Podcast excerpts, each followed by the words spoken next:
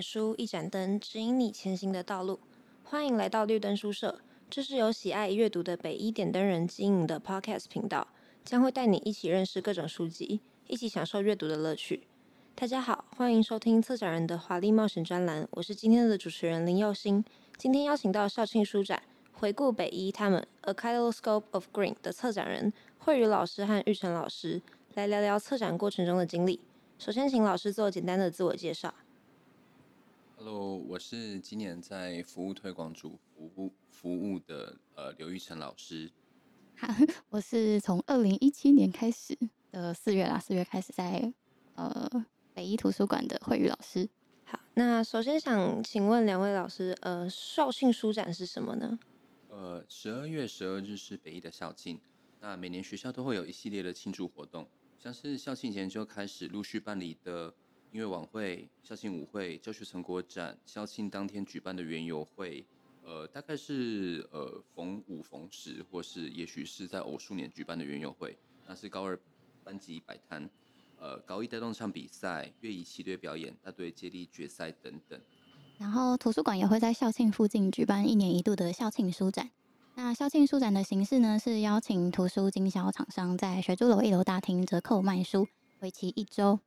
今年的校庆书展时间是在十二月十八到十二月二十二。近几年每年都会有一小区是图书馆搭配的小特展，像是二零一七年因为有市大运在台北这个很大型的活动，所以筹划了关于运动你可以知道的是等的运动主题书展。那二零一八年因为公投案其中一案是性别平等的议题，所以筹划了女力阅读的性别主题书展。二零一九年是因为一零八课纲上路的第一年，所以我们筹划了教育，让我们有机会成为更好的自己这个教育主题书展。那二零二零年因为 COVID-19 的疫情延烧，所以那一年是阅读在瘟疫蔓延时的疫情科普书展。那二零二一与二零二二因为疫情尚未趋缓，校园暂停开放，所以停办。今年二零二三复办，刚好适逢北一的双甲子校庆，所以主题设定为回顾北一。那就除了我们的中文展名回顾北一以外，今年还有英文展名。那英文展名是 A Kaleidoscope of Green。那 Kaleidoscope 它本身是万花筒的意思。那我们呃当初在发想这个题目的时候，因为中文的题目是回顾北一，那我们就想说，呃，北一的学生、老师、校友，呃，他们就像是在我们学校绿园有各自不同的特色发展，就好像万花筒一样丰富。所以我们就想了 A Kaleidoscope Green，就是如万花筒般的绿的这个意象，来呼应中文的展题。嗯，那我们这次的呃书展中有一个展区叫“师长的私藏自语”，这个展区有哪些内容？呃，我们在这个部分的话，主要是邀请全校老师，就是就自己呃喜欢的书籍，那推荐以他自己喜欢的兴趣而言，他想要跟大家分享哪些他喜欢的书。所以其实是跟学科无关，而是呃邀请老师们从自己的兴趣开始发想他的推荐书单。嗯，那这个以前有类似的活动举办过吗？哦，由于图书馆以前的活动比较偏向面向学生，主要是怕老师们公务繁忙，所以比较少触及到学校老师们，所以这是第一次举办这样的活动，是一个大胆的尝试。嗯，那因为我们之前有访问过其他的策展人，然后学生可能会在策展的过程中会觉得有点紧张。那想问两位老师，会不会在举办活动的时候也有类似的感觉？呃，会啊，就像当时我们在想的时候，就是像刚刚慧宇老师提到说，因为老师们大家平常课务都很忙，然后我们要请老师推荐书籍，那老师们呃知道说自己推荐的书籍会不会展出来，那可能他们我们就会担心说，大家会不会因为呃，是自己推荐的书籍，然后会觉得有很多考量，然后也会因为有很多考量而会增加了他们除了课务以外的，反而要构思这份书单，甚至是撰写推荐文字，呃，而增加了他们多余的工作量。对，没错没错，大概是这个部分让我们很忐忑。那在收回老师们回复的过程中，有发生什么有趣的事情吗？呃，我们主要就是这一次的回复当中，就是老师们都会针对自己的书单，然后希望呃可以是包装，或是想要推荐大家，或是说明他们的兴趣。那像呃我们当中这一次有呃杨胜宪老师，他就从他的人生经历，从他读书的时候，然后从他的兴趣，然后到他开始生小有小孩了以后，他的书单的阅读的类别也有了不同的转换，他就把他的人生经历用这份书单串在一起，然后就让我们觉得很印象深刻，因为这是一个我们没有想过可以把自己的阅读书单推荐出来的一个方式。嗯啊，如果是我的话，我印象很深刻是子婷老师的推荐文里面一个部分写到，嗯、呃，他推荐法拉第的故事这本书，他说法拉第的故事听起来就极度 boring。但原来他也是个真人，而我羡慕那样的生命，我想要那样活。当初还跟我昂说看完才可以求婚，他没看完就求了，我还嫁了。就这这一段就是可以看出子婷老师真的是个好有趣的人哦，所以我就会蛮想去看那法拉第的故事到底是什么样子。以后遇到他的时候就可以聊一下法拉第。嗯，那呃，像是我们这次的教师推荐，还有我们也有教师的出版书单这个专区，这边有很多的书。那这些书单上面有哪些是老师看过或者是有兴趣的？呃，我自己的话，呃，可能我自己比较印象深刻的是关于许彤，呃，作家许彤老师他呃撰写的《长裙为己系》，因为呃，许彤是我在就是多年前就是教中班，那个时候的中班还是人社班的时候的学生。那这本书是他在高三的时候就出版的。那呃，不论是在他在那个时候就出书的这件事情，或是在书中的内容，都能够用他自己独特的方式来谈论这个年纪所遇到的各种，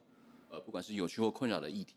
都让我觉得在那个时候，觉得他竟然能够在高三这么繁忙写出一本书，而且又这么的好看，然后就觉得很印象深刻。对，好，帮他偷打书，他今年刚出了第三本，然后也会在书展上面。买这样子，希望大家可以支持。然后，呃，我自己的待看书单上面本来就有好长的书单，但我觉得可以从老师推荐的书单里面得知每个老师关怀哪些事情，我觉得很有趣，所以我还是会慢慢找来看。像刚刚子婷老师说的那些，然后我觉得我应该会每个老师的推荐书单都尝试看看，然后用这个话题偷偷搭讪老师。那两位老师自己有没有什么推荐的书？呃，我自己的话，其实呃，我还没看。可是我觉得我可能会很想看，我也觉得大家值得一看的，就是吴明义老师的《海风酒店》。那会特别想要就是推荐这本书，是因为我觉得老师他一直以来对于就是我们的环境以及呃怎么样从一个比较呃特别的角度来看这些呃我们生活中容易忽略的事情，都让我觉得很印象深刻，所以我会觉得大家有空的话都可以翻翻《海丰酒店》这本书。嗯，如果是我自己推荐的书的话，我觉得这一题。很很难长话短说，因为有太多想要推荐的。然后我的推荐书单会随着时间不断的改变，那对象不同的话也会推荐不一样的书。不过如果是私心推荐的话，我觉得近期一个深刻的感悟是，如果所有人都有修社会学的话呢，那这个世界应该会变得更美好。所以我想要推几本社会学给全人类。嗯，不过我发现如果是大学的社会学那些本来就会读的文本。有一点难，然后老实说很难让一般大众入门，所以我想要推一些近年来看到觉得蛮值得讨论，然后是比较广义上的社会学给大家。比如说，如果你希望别人称赞自己的外貌大过于自己投入的努力的话，哦，或者是你同学今天得了一个奖，结果你称赞他，他今天的造型真美啊，而不是称赞他很努力得奖。我觉得大家可以看一下《美丽病》这本书，那作者在 TED Talk 上面有谈容貌焦虑这个概念。是蛮幽默的方式来谈，但是又很振聋发聩。本来觉得自己没有美丽病的人，可能都会因此意识到，啊，其实我只是以前没有病识感而已。呃，而且这本书我尤其推荐给女高中生，是我的指定阅读之一。而且重点是看完之后找人聊聊。然后跟这主题相关的还有《年龄歧视》这本书，我也觉得蛮值得看看的。尤其就我的观察，高中生。大概觉得三十岁就是老人的这个歧视，真的是需要蛮讨论一下的。然后，呃，再来，我想要推荐《善良的歧视主义者与成功的反思》。那这几本我们馆藏都有，而且之前有录过几集 Podcast，那这边就不多说了。嗯、馆藏目前没有的，我觉得鲍曼的《现代的异态性与异态之爱》这两本相对困难，但也很值得看看跟讨论。然后我觉得不论是哪些书，社会学都很适合跟别人深聊。具体来说，自己印象深刻的有哪些段落？然后自己认同作者讲的吗？或是有其他的想法呢？那还有哪些延延伸的疑惑吗？来形塑自己的价值观。想要欢迎大家以不同的形式聊聊书，像是加入图书资讯社，或是北一线上聊书吧，或是一对一的阅读一加一，嗯，都可以哦。好，那我们这次的展区还有另外一块是呃展出校友作家的作品。那想问老师，当初是如何联系，然后邀请到校友作家的？嗯，呃，好，那这部分的话就是关于我们的校友作家。呃，这部分我们要谢谢国文科老师们的发想，以及呃帮我们呃就是搜集呃推荐的书籍。那当初就是国文科老师们，像是林世芬老师、王建芬老师，或是庄凯如老师，还有很多老师。他就想到说，呃，我们讲到作家，但是其实，在北艺毕业的许多杰出的校友们，其实他们都有很棒的作品，然后就推荐我们可以规划一个校友作家专区。那我们就先请国文科老师，就是帮我们稍微想一下，就是会有哪些呃值得邀请的作家，那以及他们如果就是想到这位作家的话，会想要推荐哪些书。那先从国文科老师的这个地方给我们一些推荐以后，那我们再到网络上。呃，去搜寻每个作家的联络方式。那其实这一次在邀请的时候，就会发现，就是有些作家就也许是不想被打扰，所以真的想要找到他的 email，呃，email address，其实真的找不到。我们找到脸书上去私讯这位作家，说能不能就是参加我们的活动，然后写一下话给学妹们。那就是也很谢谢他们，就是没有觉得被打扰，然后也有很多作家都很热情的。回应，然后也觉得这个活动让他们觉得可以跟母校的连接是很特别的，那我们就很谢谢他们。好，那我们还有另外一个区域是学生策展的精选回顾。那呃，北一的学生策展是从什么时候开始的？呃，算是从二零一七年的八月开始这个计划，然后到现在十二月上旬嘛，这个台北高等学校的展到这边大概是它是第七十八个展。那呃，我们之前有做过这么多展，那这次展出的十四个展是怎么挑选出来的？嗯、呃，主要是想要让大家了解策展历年的变化，所以每年我都会挑几个。那每个展都很有自己的特色，但是七十八个怎么都不可能放得下。那大家有兴趣的话，可以上北医校网行政单位里面的图书馆，可以看到北医学生书展的数位典藏，可以慢慢逛。嗯、呃，我们每一个展都有针对主题设计的留言单，然后其中有一个展是关于电影的。那有一题是讨论到当呃面临到某些人生大事，像是与至亲或是挚友的生离死别，或者是对未来感到迷茫的时候，会联想到哪些电影？那呃两位老师会联想到的是什么电影？呃，我自己讲到就是关于人生的课题这部片的话，就是我刚好在前一阵子看到了呃看过了一部片是《A Man Called Otto》，就是 Tom Hanks 他主演的电影，那中文会翻成是《超难搞先生》。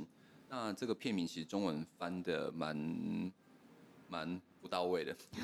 他讲超难搞，我会觉得说是一个奇怪的老人。但是其实这部片讲的很深刻，是因为呃可能会有点小暴雷，不过就是呃阿斗这位老人他的亲人就经历了很令人伤心的事情，然后以至于在这件事情之后，呃阿斗他对于身边的人事物都有很尖酸刻薄的想法，但是。就就当就当他在他人生变得很灰暗、很尖酸刻薄的时候，他有新的邻居搬过来，然后邻居的温暖、他们的热情，就是融化了他的心，然后让他在人生经历了亲人的生离死别以及他个人的人生观骤变之后，又在最后他的人生的最末段得到了某种疗愈的经历。那这是让我觉得很深刻的一部电影，然后也很推荐给各位，因为其实不管是在哪个年龄层，都可以找到你自己。觉得感动的地方，大概是这样。好，如果是我的话，我应该是想到《娜娜神去村》吧。这是三浦紫苑的小说翻拍成电影的故事，有录成 Podcast，然后刚好上礼拜上架了第七十三集，就是。那这是一个献给迷惘的、不知道自己未来在哪里的人的一个可爱的故事。背景是日本的一个高中生毕业的时候还不知道自己想要做什么，然后他的老师跟家人没有问过他的想法。就直接帮他申请去深山里的林业工作了。然后想要问一下，嗯，玉成老师，你觉得你就会乖乖去深山的吗？呃，我想我应该去了深山以后，然后也同时就会跟我的家人断绝关系。所以你会去？呃，可能就会觉得很悲愤，觉得可能就是被陷害的一种感觉。对，我想大家遇到这个话题，应该都会觉得怎么会是我？就是为什么要这样对我？对。那又行呢？呃，就如果是我的话，其实你当下其实你呃，如果是真的还不知道要干嘛的话，因为你当然你首先要有事情做，所以会很生气，但是可能还是会先去，然后到找到自己喜欢的东西。对，你是怀着什么心情去的呢？就是，呃，会有一点不爽吧，就是不想要被主宰。可是因为我真的好像也没有什么事做，所以也不会真的有那种很强烈的情绪，说我就是不想做这个，因为你就是不知道自己要干嘛。嗯，好，那主角是怎么面面对的呢？当然就是去了，然后开启一连串的大冒险。啊，我猜很多人可能会觉得，哦，因为这是小说啊，当然可以。但人生职业这种重大决定，不是应该慎之重之的考虑吗？这未免太儿戏了吧？嗯、但我觉得这种想法反而好像是一种局限。就像又欣刚刚说的，嗯，又没有去试，你也不知道该怎么办。哎、你也不知道会发生什么事嘛。那，呃，我觉得这样的心态很棒。然后，嗯，如果可以在试的过程中确定，哎、好像蛮有趣的，那就继续投入，那就是一个很棒的事情。那如果试的时候发现啊，这好像不是我要的，嗯，我觉得那也很好啊，就确定了，嗯，这不是我要的，然后再去试试看别的。老实说，嗯、这会让我联想到我以前填大学志愿的时候，我其实原本是想要念台大管院的，但学测七十几分上不了台大管院，然后只考按分填下来的时候呢，我姐说了一句话，她说，嗯，图资里面有“资”这个字，感觉以后好像比较有机会，所以我就去台大图资了，嗯。那个时候其实我对图资一无所知，所以其实跟主角差不多。现在想起来会觉得很荒谬，然后 就是，但主要还是因为城乡资讯落差真的非常大。我应该没有跟又欣说过我是宜兰人，所以城乡差距嗯有表现出来。然后，但是大学的四年其实发生了很多很多的事。嗯，图资的必修其实很少，然后选修课很多，所以我就因着自己的兴趣选修各种系上跟系外的课，然后也修领导学程。也修几门教育学程的课，然后社团的部分参加的是青树人社，啊，那是一个每周一到两次，一次一个小时的一对一长期弱势客服的社团，然后我就觉得，嗯，我好像对教育蛮有兴趣的。大四的时候呢，系上的教授带我们去台北美国学校参访，然后认识了 teacher librarian 这个概念，我觉得超酷的，所以我就想要把图资跟教育结合。那在台湾的话，大多是以老师监管员这个方式来执行图书教师这个概念。那我就想说，嗯，那为什么不可以从管员跨教师呢？但我又不是想修传统教育学程当一般的学科老师。那后来就有机会参与到林玉玲宏泰基金会的创新师资培育课程，一年半的课程，然后把教育职能的这个部分补起来。呃，我在北一图书馆今年是第七年了，尝试了蛮多不一样的推广活动。那有些受到欢迎，所以会继续发展；那有些就是淡然的暗暗去的。呃，过程中其实会有很多感动彼此的故事，所以其实我有时候会偷偷的哭。然后这些其实并不是预期规划好走来的路，而是到每一个生命阶段的时候，发现哦，我现在有这个可以选呢。呃，我好像有一点兴趣，那我就去试试看吧。那每一次的选择呢，都会让我成为我更想要成为的样子。嗯，所以回到这个故事，如果我是主角的话，我会去深山林业试试，因为我很喜欢大自然。那我们还有另外一个展示关于性别平权的。那想问一下，就是大家日常生活中有没有遇过哪一些嗯，会让你感受到性别不不平等的事情？嗯，好，就呃，我自己的话就是。就我任教的是英文，那就是我们在之前的课本里面有上过，呃，一一则关于冰岛的女性，她们争取就是 equal work for equal pay，equal pay for equal work 的这个事情。那他们就说冰岛女性，其实我们大家想到冰岛都会想到，呃，飞鱼或是一些奇怪的事情，可是我们大家可能不用想到是冰岛女性，她们是全世界第一个就是争取同工同酬的这个国家。然后也是从他们是最早推行，就是需要入法保障女性，呃，薪水以及工时权益的一个国家。那我在上这堂课的时候，就会觉得，没想到竟然就是讲到性别平权，我们不会，其实实际上推动的不是我们可能印象中会想到的一些，呃，以自由民主为，呃，我们一般印象的国家，可能是美国或其他国家，而是冰岛。那这是第一个我印象深刻的部分。那第二个就是，如果是讲到反过来，如果讲到呃，除了女呃男女之间的话，反过来就是那天就是有在我们上个礼拜的校庆晚宴，然后有一位男校友，就北一毕业的，就是阿公级的校友，他就提到说，就是那个时候就是在北一念书的时候，就是最的觉得最困扰就是常常会觉得男生厕所不够，然后我会觉得其实这也是一个我们就反过来看，就是除了我们希望就是对不同性别都有尊重的话，其实也是一个反思，就是说，也许我们在追求就是呃某一个呃更平等或者更进步的时候，也可能要取得更均衡的发展，以让大家都可以得到就是呃相对应的尊重。这是我一个小观察。嗯，如果是我的观察的话呢，呃，我想讲一个过年的故事。说到过年的时候，你会觉得除夕夜那天应该要怎么过呢？那我们三个刚好各各自都是不同的角色，可能会对过年有不太一样的想象。我想要先问问佑星，身为女儿，你觉得呢？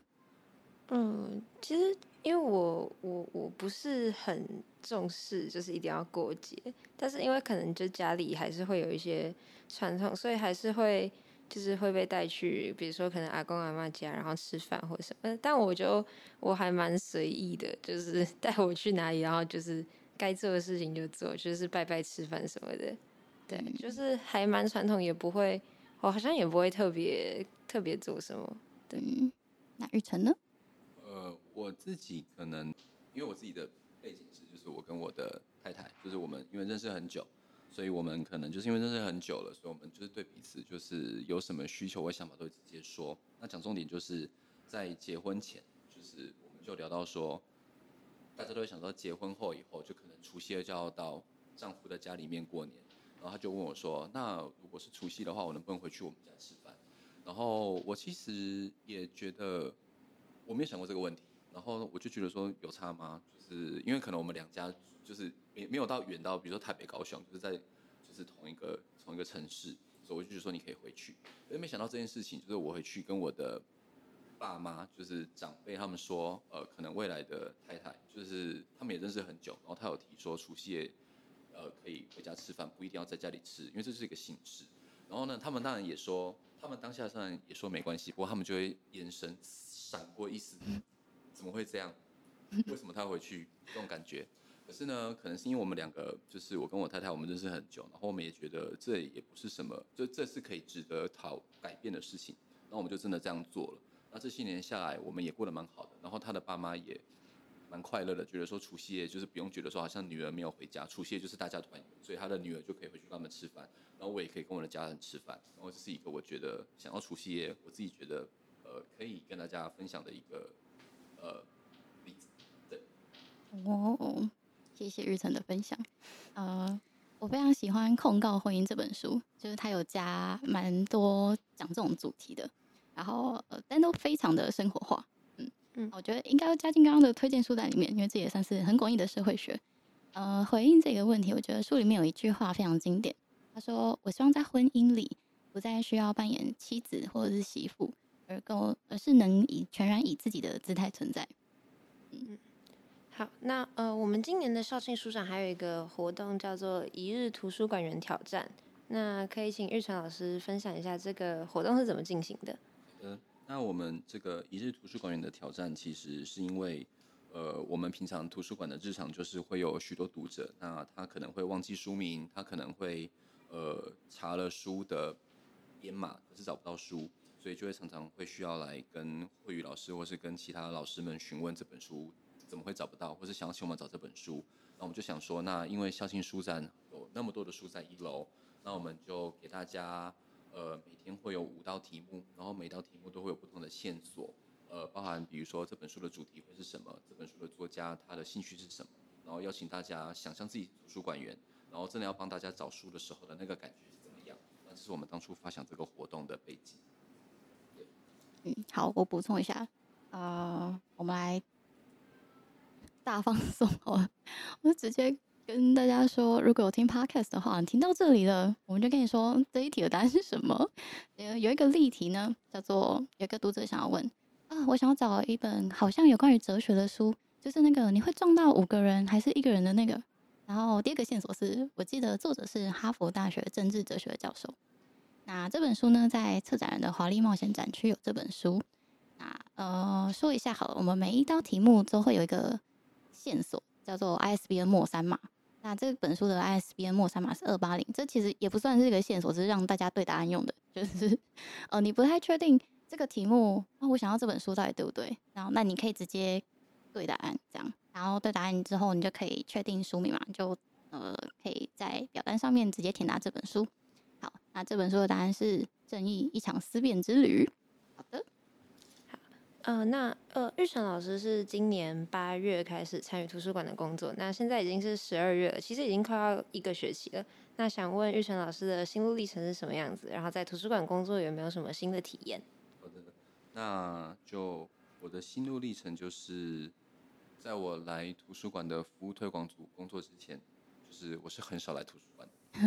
很少来学校的图书馆。那原因其实，呃，是因为平常大家就是呃上课下课，然后下课的时候就是改作业或是准备之后的课程，可能要做 PowerPoint，可能就是要呃写准备讲义。所以其实对我而言，我是呃真的很少来到图书馆，不管是读书或是来这边参观大家的学生书展。那但是当我这学期来了以后，那其实对我而言，其实是一个自己不停的在。学习，或是去发掘，或是发现我们图书馆有什么值得我好好去欣赏，或是觉得有什么可爱的地方。因为其实对我而言，就像这个学生书展，我可能以前经过，并不会去认真的细看它。可是因为我现在我每天都会经过，所以我每天可能今天星期一看到呃一个说明，然后星期二又看到了另外一本书。其实我觉得是一个图书馆是一个不管你来了几次，总是会发现自己过去没有发现的小惊喜的一个地方。那我自己觉得，对我而言，这是一个很有趣也，呃，有别于以往我对于学校行政工作的经验，所以是一个很不一样的感觉。嗯，那在图书馆工作的过程，然后还有在这次的策展的过程中，呃，两位老师有没有遇到什么样的困难？然后后来是怎么解决的？嗯，